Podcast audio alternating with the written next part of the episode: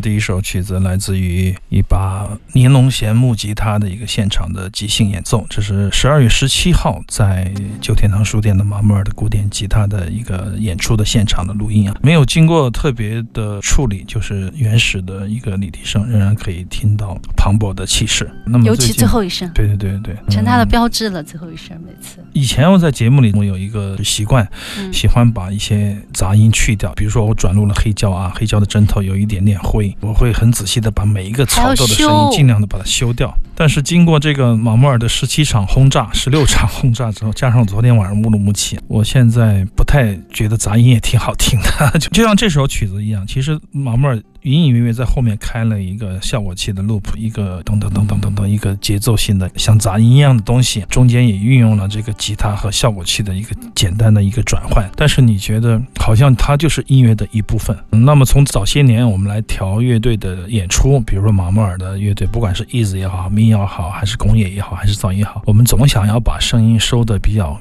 干干净净的表达，像唱片一样。毛毛经常说：“他说我不需要这么干净的声音，其实现场有一点点回授，有一点点啸叫，甚至有一点点杂音，正是那种感觉，其实挺好的。感觉到不是像在录音棚一样，不像在录音棚里做错了事情的音乐人一样。哎，我觉得说的哎形容的非常的好。那么现在我们听到的这些噪音也好，乐音也好，其实他们已经模糊不清了，他们的面目经过我们的认知。有的时候已经模糊了，因此在今年的我们想的耳朵，嗯，我们终于想要不再控制，就是去它的杂音吧，就是有一点点挺好的。那么今天会有很多的现场，很多的值得回味的瞬间跟大家来分享。哎，他在旧天堂还有 B 十的那十七场的音乐的分享，都是不同的面向吗？基本上是不一样的吧，每天都是即兴的决定，即兴的去演奏。我觉得也许这一套唱片现在出不来，但是未来可以不断的反刍它，嗯去回味它，也许也许在什么时候又出来也不一定啊。他有没有批嗯评下面开闪光灯的人？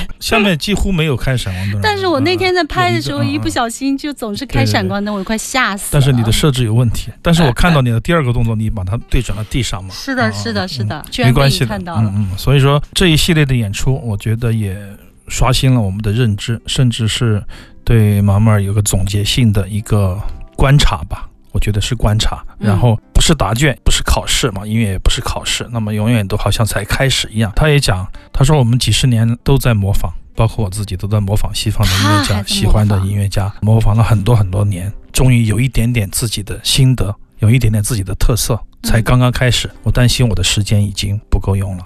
行走的耳朵，听少听的好听的音乐，我是刘倩。我是阿飞。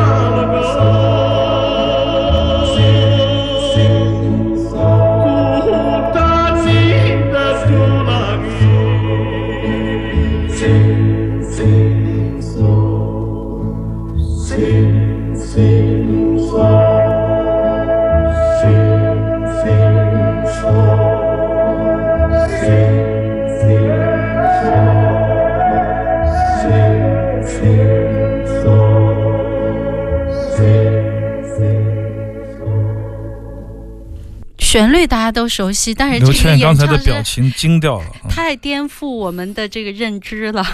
我喜欢嗯星星说，你喜欢这个版本？我喜欢找他们原来的样子。大家知道这首歌八十年代作为印尼的民歌传入了中国大陆以后，很多人去传唱，但是却没有人几乎知道他的首唱原唱是谁，他的原来的歌曲是什么样的。恰巧我们的行走的耳朵有这样的怪癖啊，喜欢去找一些答案。嗯，确实，这个磁带，我想虽然说它的音质并不嘹亮，不是特别的美满，但是这首歌还是带来了很多朋友，应该是收音机前的朋友们美好的回忆吧。但是这个唱腔可能跟你听到的这个传统式的中式唱腔有区别啊，就是那种好悲悯啊！那种呼吸。哎，刘倩，你学音乐的，你说说吧，他那个唱法叫什么？可能没有这个唱法，我觉得应该写一篇论文，由你来写，就是为什么一个人唱歌用这样的唱法，可能历史上没有人讲过，就叫他这是完全把自己全身心扔到这个歌里了吧？狂野唱法。他是那种摧枯拉朽唱法，唱的时候，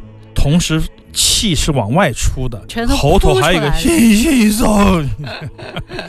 我们在周星驰的电影里面可能也看到一些，在九十年代我们玩乐队的时候，在长沙有一段时间，我们开玩笑的时候喜欢用这种豆沙喉来说话，但是都是开玩笑的，没有想到在这个六七十年代的印度尼西亚会有一个人唱这样的歌曲，如此真挚。呃，Gordon Tobin，他就是一个第一个首唱的人。这首歌我记得很多人都唱过，邓丽君也唱过，朱洪博嗯也唱过，很多人唱过。但这是原来的样子，它是苏门答腊的一首民歌，也是船歌，但是星星手，跟星星星星是完全没有关系的。对 sing sing 手，星星手是什么呢？就是划船的号子，一二三。对他大概的意思，阿飞找的这个资料、说：“风儿船呐、请把我送到我的娘舅家，嗯我一定要见到和我那个约婚的伴侣。这首歌的角度是他订婚不成以后写的这首歌啊，就是比较伤感的歌，对对，没有那么美好。待会儿如果有时间的话，还有另外的一首印尼的老歌，我们也愿意跟大家一起来分享。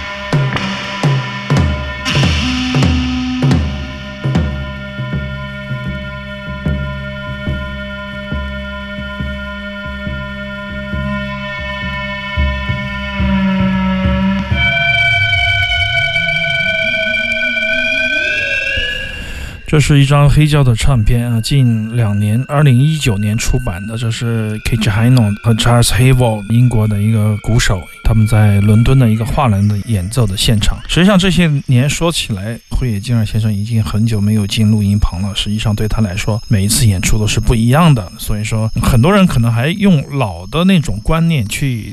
理解专辑和现场专辑的那种区分，那个其实是一件非常久远的事情了。在很多的前卫音乐家来说，他们的现场就是他们的录音棚。录音棚，对对，把录音棚。早都没有界限，放到他们可以看到的、可以碰到的任何一个地方，任何一个地方去，这是一个突破，也是一种对唱片的革命。那这张唱片混音母带做的不是特别的精彩，但是音乐确实非常的棒。他就像刘谦刚才私下里跟我讲，他留出了很大的空间，跟辉野金二的那种美学，我觉得异曲同工。加上那个鼓手，他也偶尔弹一些钢琴，后面部分我们没有播到的，他还在会，竟然用合成器和电吉他的部分，他。演奏的轻轻的。钢琴的演奏赋予了他一种很神秘的、很中世纪情调的英国式的一种美学吧。这张唱片两个人都有很好的表现，所以说值得跟大家推荐。他们还有一个三十三三十三是什么？这是一个机构，我很想知道这个机构的缘由。他好像是一个全世界的实验音乐家，他去支持很多项目。希望有一天老马也能去到这个项目。只可惜大概七八年前，我记得熊辉安排过一次，会竟然说：“哎，毛妹儿如果来日本演出，我可以跟他录一张。”传统乐器演奏噪音的专辑，可能用到三味线或者说尺八什么的，老马能不能带上冬不浪？结果没有成型，希望未来有期，还是有很多机会的。好，我们马上进入一小段广告。